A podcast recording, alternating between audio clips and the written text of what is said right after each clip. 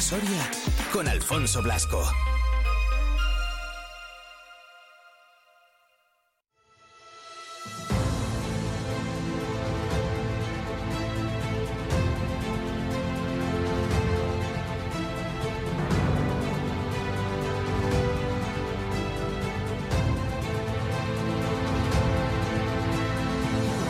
Los lunes a esta hora, bueno, un poquito antes se me he retrasado yo un poquito, repasamos la historia de Numancia tal y como nos la dejaron escrita, tal y como la cuentan los propios historiadores de la época, así que es turno de saludar a Rubén García. ¿Qué tal, Rubén? Muy buenas. Buenos días. ¿Cómo estamos? Bueno, pues como siempre trabajando.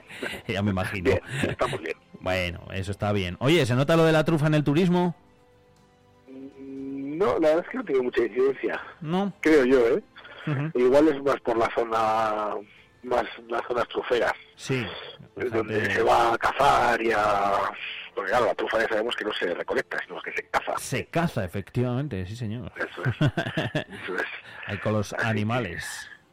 Tiene, más tiene más influencia el sol, sí, que haga buen tiempo, que que, la, la, trufa en este caso. Pero bueno, bienvenida sea, ¿eh? Efectivamente, eso es. Todo lo que venga, bueno, pues bienvenido sea, efectivamente.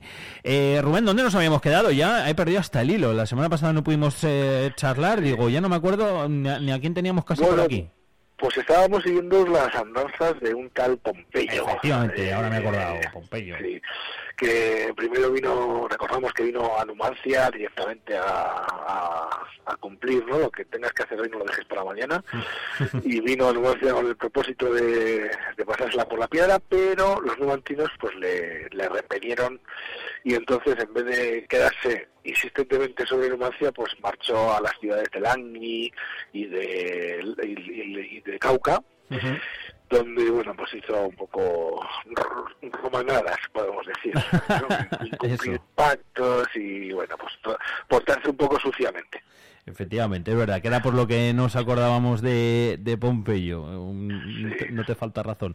Eh, eh, decía yo el, el, último día que ya estábamos, eh, bueno, pues en los textos en los cuales haces referencia todas las semanas, con el nombre de Numancia ya muy, muy presente. me imagino que cada vez lo estará estando, lo, lo sigue estando más, vamos precisamente precisamente el texto de hoy es un texto largo porque ya eh, comienza, ya se, se, centra completamente. Ahora, Pompeyo, después de pasar por Cauca y por Lagni, pues vuelve a Numancia y ahora ya los historiadores sí que nos, nos narran pormenorizadamente pues lo que lo que allí pasó o aquí pasó, ¿no? Eh, pues todas las, las acciones que quería cometer, las bueno, pues ya empezamos ya empezamos a tener a los numantinos como verdaderos protagonistas, ¿no? De, de estos relatos y, y bueno, pues vamos a ver cómo bueno, pues cómo se desarrollan esos hechos, ¿no? perfecto, pues si quieres vamos con el, con el texto de hoy. Muy bien, pues empezamos. Venga. Dice así. Vuelto Pompeyo al sitio de Numancia, intentó desviar un río con el fin de rendir la ciudad por el hambre. Pero los numantinos, calladamente reunidos, hostilizando a los que desviaban el río y repeliendo a los que querían auxiliarles, hicieron vano su propósito y encerraron a los romanos en su mismo campamento. Como algunos salieron para hacer provisiones, les atacaron y mataron a muchos, entre ellos al tribuno Opio. Y atacando por otra parte a los romanos ocupados en abrir un foso, mataron a 400 de ellos y a su jefe juntamente.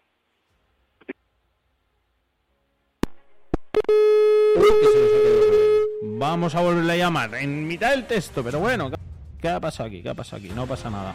Ahora mismo le volvemos a llamar y, volvemos a charlar con él, que estábamos ahí con Pompeyo justo con el Duero a, vueltas, pero bueno, no pasa nada, ¿eh? le volvemos a llamar y, lo, y lo retomamos.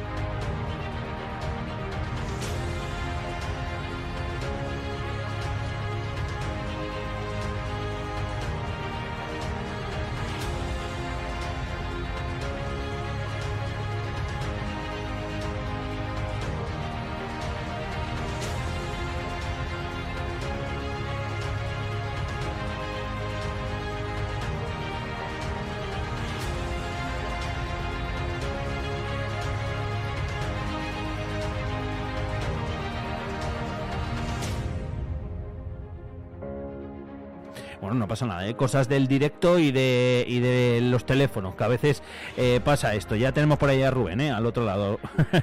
Son cosas de los romanos. Efectivamente, nada, nada, tal, cual. Y mira que fueron ahí a, hacer daño, ¿eh? Pero ¿qué querían aquí? ¿Desviar el duero? ¿Qué? Bueno, que no sé si se acabó con el texto, ¿eh? No, no, no, aún queda, aún queda. Ah, vale, vale, pues nada, pues... Dale, venga, perfecto.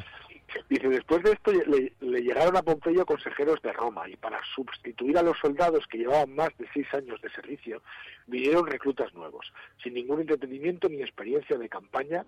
Con estas tropas Pompeyo, que estaba avergonzado de tantas derrotas y ardían deseos de borrarlas, pasó el invierno en el campamento. Pero los soldados, viviendo a la intemperie, expuestos a un frío glacial y no acostumbrados al agua y al clima del país, sufrieron de disentería y algunos murieron.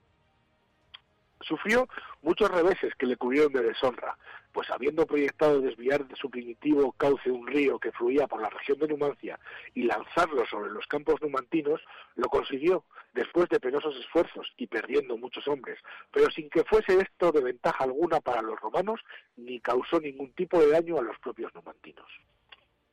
Lo vamos a dejar hoy por aquí hmm. y ya eh, la semana que viene entraremos en materia y en en diferentes, las diferentes batallas.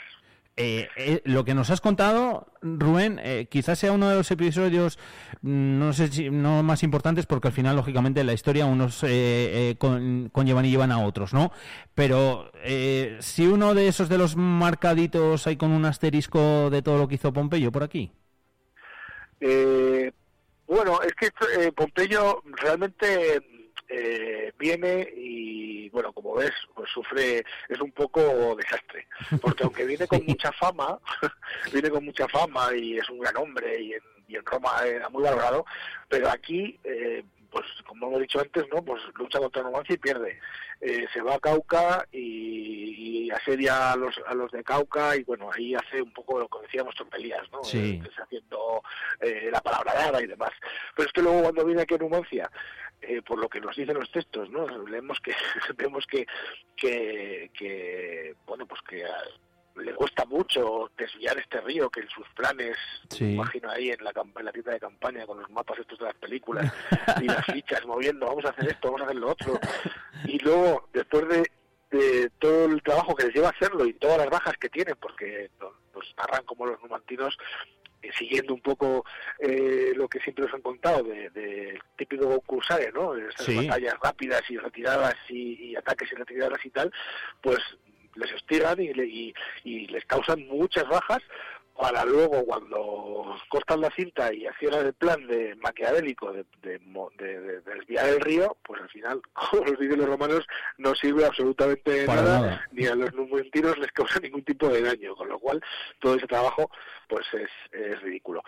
Y luego digamos que ese asterisco que decías tú, podemos decir que es el pacto, ¿no? Porque luego, ah. después de varias batallas que van a perder, pues eh, Pompeyo va a hacer un pacto. y, y secretamente, no es muy claro. a, los numantinos les propone el pacto, mientras que públicamente pues dice que lo que tienen que hacer es rendirse, pues sacando el pecho ¿no? ante sus tropas y ante el Senado, porque están los emisarios del Senado, les dice que, que lo que tienen que hacer es rendirse, pero él está negociando un pacto vergonzoso para Roma, lógicamente. eh, al final me doy cuenta cada día que cuentas un capítulo eh, de los de, de los de Pompeyo que, que, que, que, este hombre no es que pasase sin pena ni gloria, es que sí, casi, casi parece que deshizo más que hizo. sí, tampoco el Pepe Villola de Romano. ¿Verdad? Muy bien definido. sí, sí, sí, sí, Era un poco el, el, el desastrillo de, de, los romanos, porque vamos, no... Imagínatelo con el casco torcido y un poco de ah, es verdad. el típico que se levanta tarde. un poco...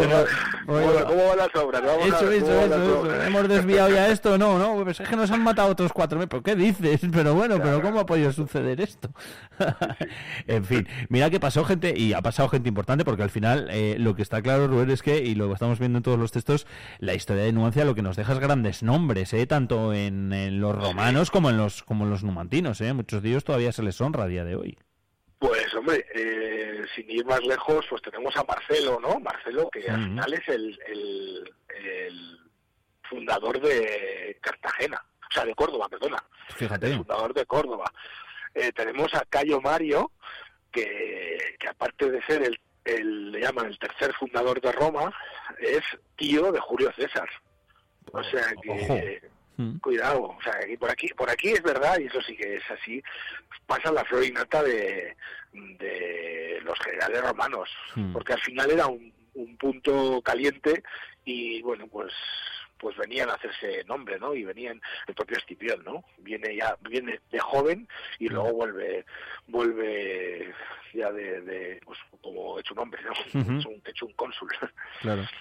Al final, eh, todos esos nombres, bueno, pues yo creo que lo que hacen es precisamente lo que contamos siempre. El eh, no hacer más grande la historia, que también, sino, bueno, pues eh, poner de relieve y poner sobre la mesa la importancia que, que tuvo y, bueno, pues como era un punto caliente, como decía Rubén, al cual al final fueron viniendo, yo creo, de menos a más, de gente menos importante a gente más importante, o que desde el principio lo fueron, ¿no? Era lo que hacía claro, el de hecho, de hecho el, próximo texto vamos a, eso que estás diciendo, ¿no? Pues, pues vamos a ver cómo incluso los romantinos que, que aceptan ese ese tratado que les propone Pompeyo secretamente, porque para ellos también estaba siendo pues mucho más larga la guerra de lo que ellos de lo que pensaban ¿no? Claro, entonces eh, sí, los numantinos, o sea, los romanos perdían batallas y perdían hombres, pero no hay que olvidarse que los, romanos también, sí, sí. En, cada, en cada batalla y los, los romanos al final pues serían una cantera inagotable de, legionarios que era Roma.